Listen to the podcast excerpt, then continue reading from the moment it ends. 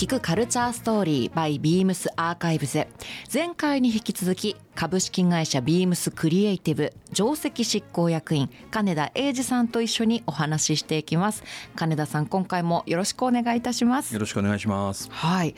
えー、前回はですねセレクトショップという概念の誕生についてのお話をお聞きしました。まあ、時代背景的には1990年頃、これ実に今から34年ほど前のことを振り返りながらお話ししていただきましたが、金田さん今34年前のことはくっきり思い浮かぶものですか？と自分では思っているんですけれどそうじゃないんじゃないかなとちょっと今不安に陥ってますね。ポロポロ取りこぼれは多分あると思います。でもこう何もかもこう新鮮に移った時代とかファッションも急成長を遂げた時期だと思うのでちょっと今回もその辺の詳しいお話を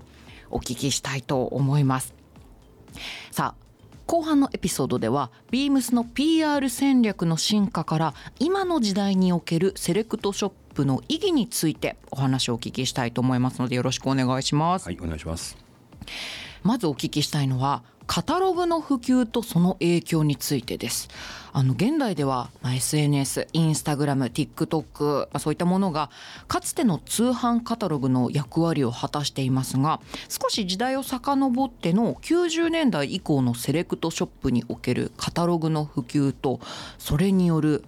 PR 戦略の変化、まあ、お客様の購入に対する気持ちなどねいろんな変化があったと思うんですがやっぱり90年代以降のセレクトショップではカタログ大活躍だったんですか？はいあのー、まあセレクトショップといいますか特にビームスは顕著だったと思いますね。というのも、えー、自分が入る前からもうそのカタログというのは作られていました。でそのカタログといってもリーフレットみたいなものもあればブックタイプのものもあって多種多様なんですけれど特に春夏で1冊秋冬で1冊クリスマス年間3冊出していて、えー、一番部数が多い時は、えー、ワンシーズンで20万部作っていました。大ベストセラーのカタログ、はい、そうですねそれを、えー、ビームスの会員の方のご自宅に、えー、郵送するそれから店頭で配布をするということで、相当な数カタログを作ってましたね。それはあくまで配布ということでお金を払って買うものではなかったということですよね。はい、あのお店で無料で配布をしていました。20万部とかねすごい数を作るとなるとそこにこうコストもかかってきたであろうものが無料で配布っていうのはビームスファンにとってはやはりたまらなかったんでしょうね。はいあの店頭で商品を見た後にそのカタログをお持ち帰りになってご自宅でもそのカタログで、えー、いろんなシミュレーションをされるという方は多かったですね。また次買おうかなっていう気持ちが膨らむきっかけですよねカタログってね。はいまあ、こういったカタログがあることで PR 戦略っていうのも大きく変わったんじゃないでしょうか。そうですね。あのカタログによって、まあ、特にクリスマスカタログっていうのはギフト需要のためのギフトに適したアイテムを、えー、たくさん載せるカタログなんですけれどいわゆるシーズンカタログにとって、えー、重要なことはあのご自分の目当てじゃない商品も目に入ってくるということです。特に男性の方は女性のアイテムを目にすることができて、えー、メンズのドレスが好きな方もカジュアルアイテムが目に入るという、えー、特に当時はネットもなければえー、SNS なんかなかった時代にそのビームスの知らない側面をそのカタログで知っていただけるそれから、えー、コラムであるとかインフォメーションであるとか、えー、いろんな情報もそこに入れていて、えー、店頭から持ち帰っていただいて、えー、そこで発見する情報があったりというようなことで役割というのは非常に大きかったと思いますね。もう今でこそ SNS ねたくさん活用してブランドの魅力も PR できますけど当時はやはりないのでカタログにもうブランドの魅力をギュッとこう凝縮して出すのですごくこだわって作られていたんじゃないですか？はい、あの自分が現場をやっていた時というのはですね。えー、通常の業務に加えて年間3回その業務が降ってくるわけですよ。カタログ関連の、はい、撮影であるとかなんだとかっていうので、まあ、相当大変でしたけどやっぱりそのものができるというそのやりがいというのとそのカタログで反響があるというのは非常に何ていうんですかねやってよかったなと思うことが何度もありましたね。じゃあ金田さんも実際に当時出されていたカタログ作りに一緒に携わってらっしゃったんですね。はい、あのいわゆる商品カタログなのでモデルカットじゃなくて商品の物撮りと言われているあの商品の切り抜き写真とかいうものが大半だったんですけれど、まあ、そのものの置き方並べ方は相当うまくなりましたしあのスチームアイロンでシワを取るとかいろんなことを、えー、毎年やってましたね。えー、その床に置いた方がかっこいいかもしれないとかかけた方がいいかもしれないみたいな。そういうことをずっといろいろ 年間通じてやらされてまあやらされてたという言い方 悪いですけどやっていましたね。いやでもすごく、まあ、ある意味地味な作業というか出来上がると素敵に映ってるでしょうけどそれが完成するまでは泥臭いお仕事ですね。はい、明け方までスタジオにこもるっていうのもまあ頻繁にありましたね。それが年に3回ほどあるというのはちょっと大変というか辛いところもありますね。はい、でもこう大きくお客様のまあ何でしょうこう売り上げとかに関わってくるということで今ってカタログ配布されてますか？カタログはありますシーズンカタログというのはありますいわゆるルックブックといってあのモデルが着ている、うん、コーディネート提案のものがほとんどで、はい、えー、単品のものがわーっと載ってるみたいなものっていうのはもう今それはウェブサイトとか SNS にとって変わっていますね。はい、言い換えれば紙版のウェブサイトと SNS みたいなことを当時からずっとやってたっていうことですかね。そりゃ太くなりますよね熱く。はいそんなカタログを通じて顧客体験っていうのはどういうふうに変わっていったんでしょうか？そうですね、あのー、時代によって変わってくるんですけれど、えー、前回お話ししたいわゆる複合店総合店と言われるメンズウィメンズそれからカテゴリー超えて、うん、カジュアルドレスそれぞれをこう全て扱うお店を作ってからはですねやっぱりカタログっていうのは非常に重要で、うん、固有のえー、例えばビームス F のファンの方がビームスのカジュアルアイテムも知って、うん、それも欲しいなと思っていただいたりそのビームスのレーベルの垣根を越えていただくお客様が増えたというのは非常に大きな出来事だったと思いますね。うん、目的としてるもの以外も見れてしまうっていう。はい、それがこう素敵だと思っていただけるようになっていったとは思います。カタログ作りに直接携わっていたという金田さんですが、カタログの作り手がお客様へ届けようとしていた思いっていうのはどんなものなんでしょうか？そうですね、あのー、今のようなリアルタイムで、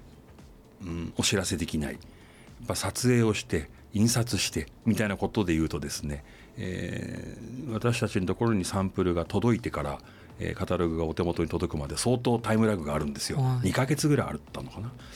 でそのリアルタイム性というのはなかったんですけれどやっぱ渾身のアイテムを出していたということで、えーまあ、ビームスのおすすめするものはこれなんだということを分かっていただいたのと、うん、えー、そのカタログを俯瞰で見るとなんとなく全体の傾向が見えて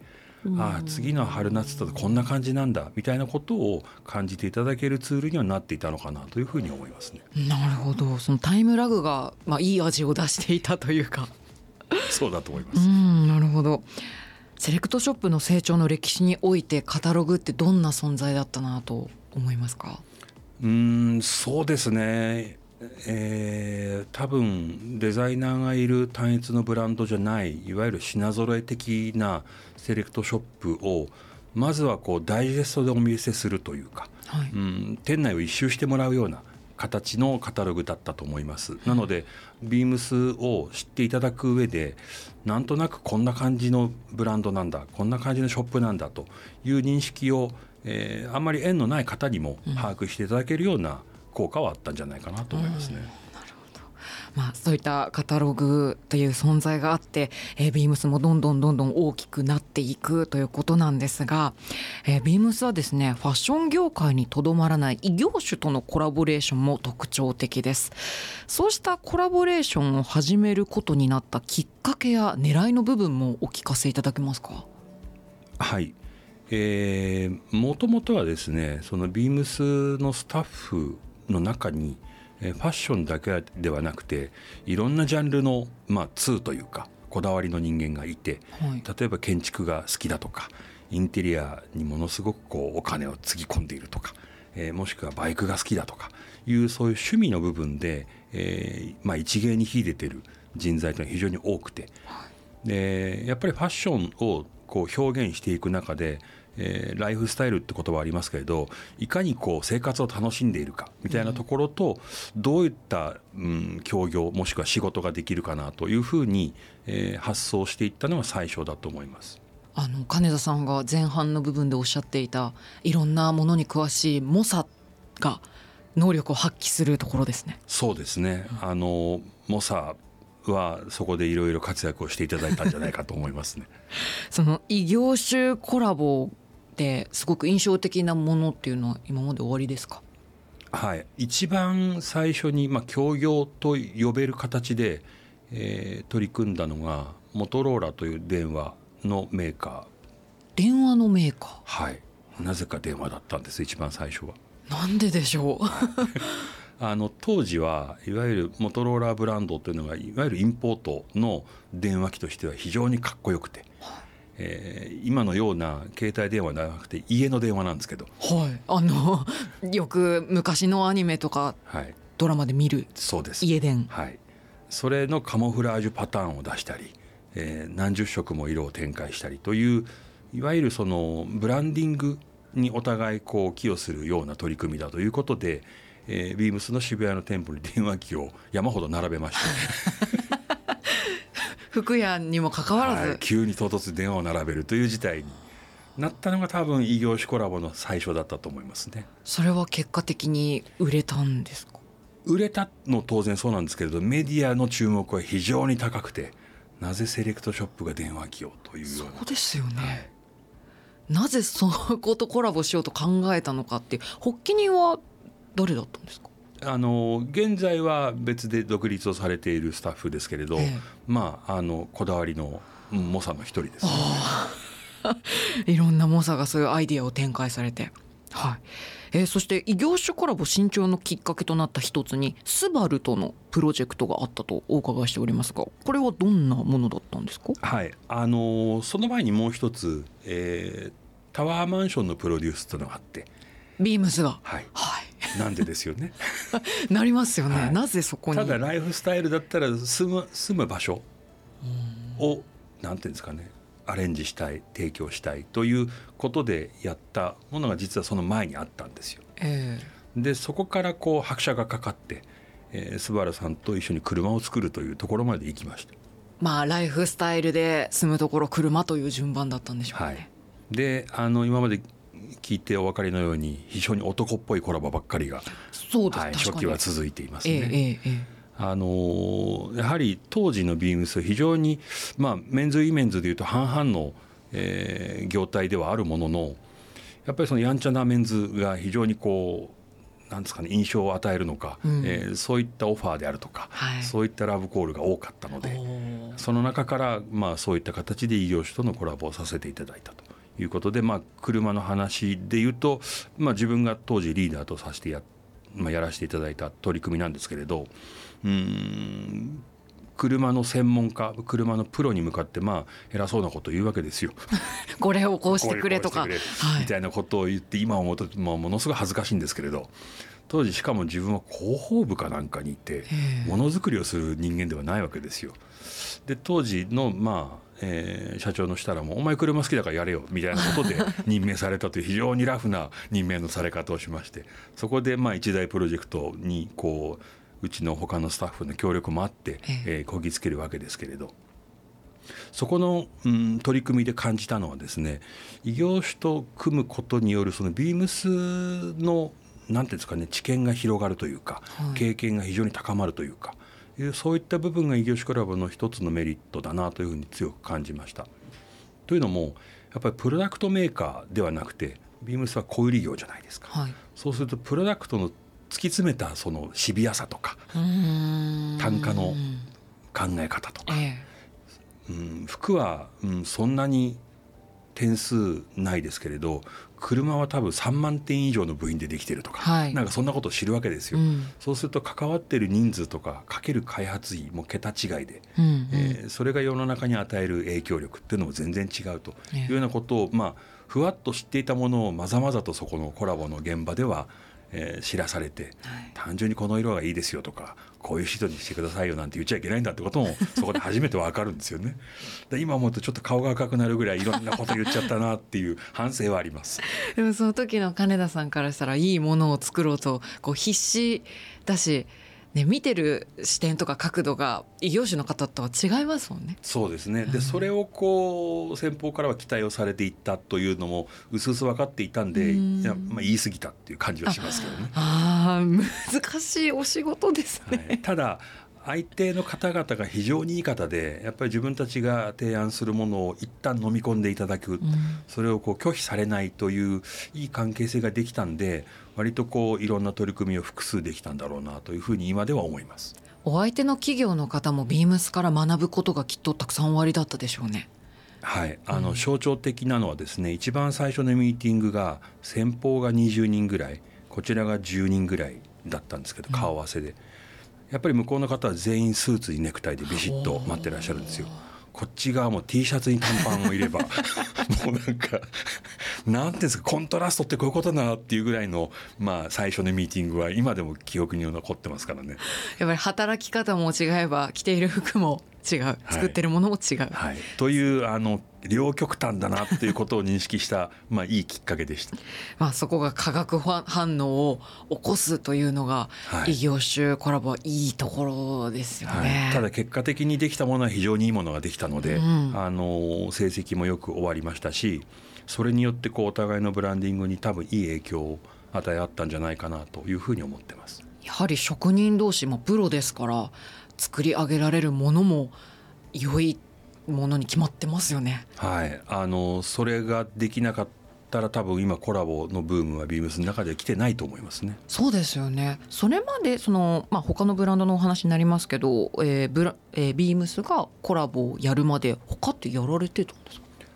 いろいろあったと思いますそのコラボと言ったりライセンスと言ったりいろいろありますけれど、その異業種の掛け合わせというのはいくつかあったと思いますただビームスの癖はすごく深く入ってっちゃうのであのビームスが関わるんならここまでやらせてくれみたいな熱がなんか非常に強いんですよ。でそれ逆に手間がかかることなんですけれどあのやるんだったらそこまでやりたいみたいなものはビームスの社風かなってちょっと思いますね。熱量があるという。まあそれが相手にとってどうかわかんないですけど でもここまでこうしたいんだっていう情熱が溢れているビームスの魅力でもありますよね。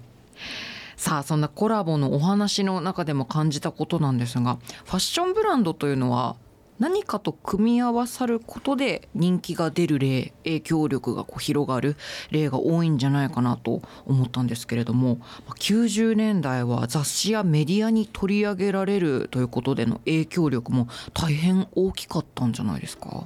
はい、あのその影響力は絶大だと思います。特にその創業時の、えー話にもあるのかもしれませんけれど、えービームスの創業とポパイの創刊というのが、えービームスにものすごい影響を与えてくれたということと同じようにえ90年代のセレクトショップブームというのは雑誌が作ってくれたものですしビームスが成長してこれたのもやっぱり雑誌のおかげだというふうに思ってます。まあ、シナジーというような言葉がありますけど本当にこう協力して大きくなっていったようなそうですね、ええ。当時はファッション誌でも100万部売っている雑誌はざらにありましたしええ。そのセレクトショップブーム以前もやっぱりファッション誌の影響っていうのはファッションという分野においては欠かせないものだったと思うんですけれどそれが最高潮になったのは90年代だと思いますね。あ。90年代が一番ピークだったと。はい。雑誌との連携でうまくいったこれはという事例は今までのご経験の中でございますか？いくつかあるんですけれどビームスの特徴は他のファッションブランドと違っていわゆるその一枚絵の準広告という広告は入れないんですよ。ビームスが広告的なことをやるというのはいわゆるタイアップ広告、まあ、記事のような広告ですよね。ええそれをその編集部の方と一緒に作り上げるという広告を死ぬほどやってきましてあそれがこう雑誌とのなんていうんですかね運命共同体みたいな空気を作っていったというのはあると思います。ただ載せるのではなくて載せるものに関して、えービームスブランド側と雑誌の編集部が一緒に話し合って作るんですね。はい、そこで自分たちも相当勉強させてもらいましたし、ええただ一方でなぜそれをやったかというと他のブランドのように1枚の写真ではビームスは表現できないっていうのがスタート地点なんですよ。今シーズンのビームスはじゃあ1枚の写真で表してくださいって言われても、うん、ビームスもレイビームスも F もあるしギャラリーもあるしみたいなことで言うと総合的なビームスを1枚では表現できないだったんですね。はい、なので雑誌に合わせたえー、ビームスを出していって、うん、その雑誌の編集の方とどういうビームスだったら読者に受けるかなみたいなことを協議しながらページを作っていったというのが、えー、ビームスにとっては今となっては財産ですかね。どういうのが受けるのかっていう消費者の反応も気にしつつこういうのも新しいんだぞっていう提案もしなければならないという、はい、大変難しいお仕事だなと思いますけどファッションとメディアが共同するような PR 戦略は常に意識してらっしゃいましたか？はい。あとはまあ当時は雑誌の数も多かったのでその雑誌のターゲットというか読者層に合わせたビームスを出していくみたいなところは当然やっていましたしただですね広告なのでこちらはクライアントじゃないですか、はい、でも出したい商品断られることがあるわけですよ。それは受けない。これは全然受けないとかこれ面白くないって拒否されるんですよ、えー、クライアントなのに。ちょっとそこはこだわりがあるんです、ね、向こうのこだわりも強かったということですかね。それをじゃあこう一個一個話し合っていやこれでいこうっていう駆け引きがあったわけですね、はいなのであの自分は当時その PR の現場でしたから当時のバイヤーとか、えー、ディレクターにこれ出しといてみたいなこと言われるわけですよ。はい、でこちらは出すためにいろいろテキスト書いたりとかセールスポイント書くんですけど弱いですねとか言われて却下されたりするわけですよ。差し替えなんですよ。ああまたゼロから そういうことをやりながらページを構成したタイアップ広告っていうのが多分自分の何ですかねうんビームスをセールスポイントを作っていく上で非常に勉強になったなというふうに思います。どのように伝えたら一番受けるのか反応がいいのかっていうのを常に考えているお仕事ですよね。そうですねそのなので、えーと、PR のチーム今でもそうだと思いますけど、うん、半分ビームスの中の思考を持ってるんですけど半分外の思考も持っていないとなかなかこううまくいかない仕事で。えー、当時自分は外の思考が強くなりすぎちゃったんです。あ、そうですはい、外の人のそういう厳しい言葉にものすごく衝撃を受けて中の人のものをそのまま言えなくなっていったんですね。でそれがこうちょっと第三者的にビームスを見る目みたいなものがその時代に養われたというふうにいい意味では思ってます。ああなるほど 難しいです。本当に間にいてどどっちにもはい、考えないといけないという。なるほど。90年代ファッション業界とメディアの関係ってどこもそういう感じで密接だったんですね。そうですね。あの特にセレクトショップというカテゴライズされている、えー、競合の各社さんも含めて、ええ、もう雑誌のページの奪い合いだったり。あとはそのいわゆるタイアップ広告ではなくていわゆる編集ページ編集記事の中でどれだけ商品を扱ってもらえるか。というのはうん各社のそのプレス担当者がもう毎朝頑張ってましたね。あやっぱりそれだけ絶大な影響力が雑誌にはあるという時代だったんですね。えー、プレス担当っていう言葉が今金田さんから出てきましたがプレスルームって今でこそファッション業界でねブランドにあって当然のものだと思うんですがこの頃はいかがだったんですか？この頃はそのプレスルームみたいなものはほとんどなくてまあなくはなかったんですけれどそんなに充実したものはなかったんですね。なのであの商品の貸し出しであるとかいろんな撮影に耐えうる商材っていうのは非常に少なかったんですよ、だその代わりそれをいかに効率的にいろんなメディアに出していくかみたいなことをやっぱりやっていかなきゃいけなくて。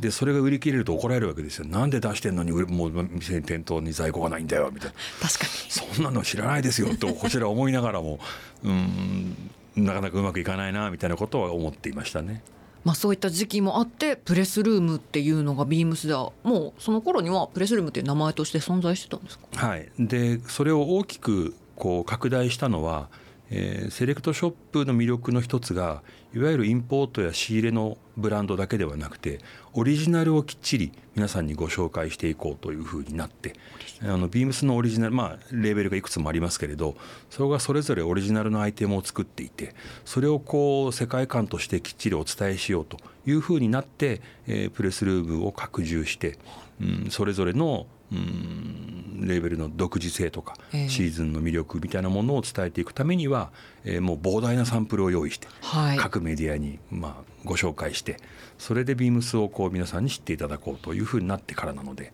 まあ、それをやり始めたのは90年代の後半ぐらいからですね。もう PR するにはんなくてはならない場所ですよねプレスルームってね。はい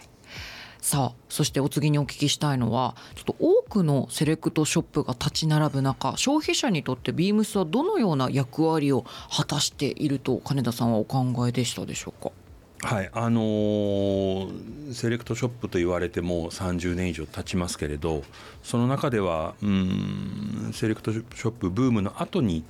出てきたセレクトショップもたくさんありますし、はい。えーまあ、その定義っていうのはどんどん広がっていって曖昧になっているんですね。でそれはそれでまあ功罪あると思うんですけれど、ええその中でもやはりその老舗と言われる、うん、90年代から、えー共に成長してきた、えーセレクトショップの中でビームスの特徴は、これは外部の方からよく言われるんですけれど、はいい、っつもなんか面白いことやってるよね、うんというなんかそれがこう褒め言葉に今なっていて。うん、なんか予測つかないよねっていうのは多分ビームスにとっての三 なんていうんですかね、はい。三時の言葉なんだと思っています。なのであの大きくなって店舗数も増えて、えーお客様の数も増えているんですけれど、え現状維持みたいなことを考えたことはなくてどんどん新しいものを一緒に楽しんでいけるような提案をしたいと、まあ、成功することばかりじゃないですけれど自分たちが楽しんでいる姿をお客さんを巻き込んで共にこう楽しい世界にしていきたいみたいなことを、まあ心の底からやってる人間が多くて、うん。えー PR チームはそれをメディアの方に理解していただくように翻訳しながらうん。伝えていくということをやっているので、なんかビームス面白いよね今でもって言ってくださる言葉がビームスに対する評価かなというふうに思ってます。お客様もあビームスなんか面白いことをまたやるみたいだよっていう期待が膨らむ感じになっていきますよね、はい、消費者にとってセレクトショップの店舗体験ってどんなものなんでしょうか？そうですね。あの遡ると垣根を越えてジャンルを越えていろんな商品をご提供するというのがセレクトショップでしたけれど今やっぱりその店のスタッフが自分の解釈でええ。お客様に合ったビームスを紹介できているというのがうんこれは多分 SNS のうん影響もあって個人が発信していいんだと。で個人が思うものを、えービームスもえーお客様に提案してくださいというふうになっていてなので100人のスタッフがいれば100通りのビームスがあると、まあ、うちの設楽もよく言っていますけれどそれをそのままお客様にご提案してお客様もビームスのこの人の提案は自分に一番近いとか、はいい、うことをこう選択できるようになってるんですよね。なのでそういった中でビームスといっても一色ではなくてその中にはいろんな色があってその色の中のどの色をお客様は選びますかというふうにできているところが非常に面白いところだと思います。なるほど。自分の好きなセンスに近い方からこう打ってもらったりとか、はい。そういう方がセレクトするのがより自分にとっていいものだというはい。体験ができるわけですね。そうですねさあ金田さんとお届けするエピソードも終盤に差し掛かってきましたが最後にファッション業界におけるキャリアパスについて伺っていきたいと思います。ファッション小売業界においてはバイヤーの役割が注目されますがあの金田さんのお話を聞いているとバイヤー以外にもですねファッション業界に関わる多様な役割があることを感じます。でそこであの多種多様な役割をたくさん経験された金田さんにこそ伺いたいんですがファッション業界で働くことの魅力ってどんなところでしょうか？そうですねあのこの年までずっとファッション業界にいた自分としてはですね、えー当時自分が専門学校に行っていた時に見えてたファッション業界とは違うものを見てるなと思うんですよ。それは若い時ってやっぱ花形の職業が一番かっこよく見えるんですよね。はいだから業界で目立っている人、まあ、それが例えばバイヤーであるんですけれどバイヤーに向いている人はそんなに多くないです。あそうですか、はい、あのそれはセンスであるとかいうものを当然試されますけれど、うん、扱う金額のプレッシャーとか、うん仕入れる責任であるとかそれをこううまくやっていける人っていうのはそんなに多くはないんだと思っています。うんで、えーバイヤーになれるなりたいっていうのが最上級ではないっていうのはですねそのバイヤーを支える人が優秀だと。そのバイヤーはもっと伸びるんですよ。はい。でその支える人にもバイヤーのような感覚を持っている必要があって。はい。なのでファッション業界で重要なのはその自分の適性を自分が一番本当は知っていなきゃいけないんですけれど憧れているとどうしても見えなくなってしまって。そうですよね。あの自分があのファッション専門学校行ってデザイナーパターンになりたいと思ってビームス来て現実にぶつかるっていうのをお話をしましたけれどあ自分そういうセンスないんだってうん気づくのが本当早い方がいいんですよね。早く気づけるものなんですかね それっていやただなりたい自分に近づけるというのも努力の原動力なのでそこはまあ十分必要なことだと思うんです。ただ自分がファッションを好きな理由は何だろうかとかはい自分のやりがいってどういうことだろうかみたいなことを多分考える必要はあってうんうんその中で自分がうんまずはじゃあどういうスキルを身につけた方がいいんだろうみたいなことを考えるべきかなと思います。特に今ビームスの中では店頭に立って SNS で発信をして自分のフォロワー自分のファンを持っているスタッフは多くいるわけですよ。はいでその人たちはうーん。権限を自分より持っている人よりも影響力が強いわけです。はいだかはいらそこから自分の未来というか自分の可能性を開拓できるべきで、うん、それまで決まっている何々になりたいみたいなものではなくて、ん。もしかすると新しい職種を自分が作れるかもしれないという時代にあってなのでバイヤーになりたいという夢の原動力は大事なんですけれど自分がどういう可能性を秘めているかというのを日々、えー検証してもらって自分の得意技って実はこうだなみたいなことをやってもらえると例えばビームスで言えば新規の事業が立ち上がったり新しい業態のお店が作れたりみたいなことっていうのはどのファッション業界でも多分あると思います。なのでその個の力が会社なりブランドを彩って動かしていくということは今後なんていうんですかね当たり前のように起こっていくんじゃないかなと思いますからそのエネルギーがあるんであればそういうことを想像しながらいろいろ経験を積んでいってもらった方がいいのかなと思います。金田さんがおっしゃってるその個の力をこう伸ばしやすい時代っていうのは金田さんが最初ビームスに入られた時とは全く違うというか。そうですね。ただビームスはあのモサドも あるように、はい。やっぱり個の力で来たところは非常に多くて、あのー世の中は均質化すればするほど個の力が重要になってきて、うん。えーブランドのなんていうんですかね、えーブランドの影響力というのは、えービームスのようなところはやっぱり2,000人いるスタッフの個性の集団その力が多分一番強いと思いますし、うん、こうあるべきというんじゃなくてあこういう人がいっぱいいるからビームスはこうなってるんだ、うん。みたいなところを魅力として感じていただけるようになっていくのが、まあ、未来像かなというふうに思いますね。ありがとうございますさあそんな金田さんがキャリア形成で大切にしてきたことがあれば教えてくださいはいあのー PR というので外の思考が強いっていう先ほどお話をしたと思うんですけど、それは自分の中では非常に大きいなと思ってます。で多分これは自分自身の性格もあると思うんですけど二面性があるんですよ。二面性。はい、はい。あのー社交的なふりをした人見知りとか、あうん、饒舌なふりした無口とか。あ いや今日はすごく饒舌ですよ金田さん。ありがとうございます。明るいふりしたネクラとかいろいろあるんですね。でそれにはち、まあ、多分近いと思うんですけれど多分ファッションが好きファッションに長けてるっていう、えー人がいてそれにうーんなんだろうな。それと全く違う別の自分の得意なり趣味なり、うん、自分の個性みたいなものを持ってる人は非常に強いなと見てて思います。さっきのコラボの話にも通じますけど、ファッションが好きでバイクに長けてる。ファッションが好きでアウトドアが大好き。ファッションが好きで、えーななんかのライセンスを持ってるみたいな人の集団なんですよビームスは。でそういう人は傍から見ててもやっぱり魅力的に映りますしそれは単純にそのファッションをご紹介する時にも強いパーソナリティを持っているので共感を呼びやすい、もしくは、うん、憧れてもらいやすいそういう人にそれぞれがなってくれたらファッション業界はもっと面白くなるなというふうに思ってます。全く違う角度にあるものも二面性として生きることがあるというはいそう思ってますね。じゃあそんなファッション業界を志すリスナーの皆さんへ何か一言ありますか？はいあのーファッションが好きという考え方はまあ多種多様なんでどう好きかっていうのはあるんですけどやっぱり日常を彩るもしくはその少ない出費で、えー、豊かな気持ちになれるというのはやっぱりファッションはいつの時代も変わらないと思います。なのでその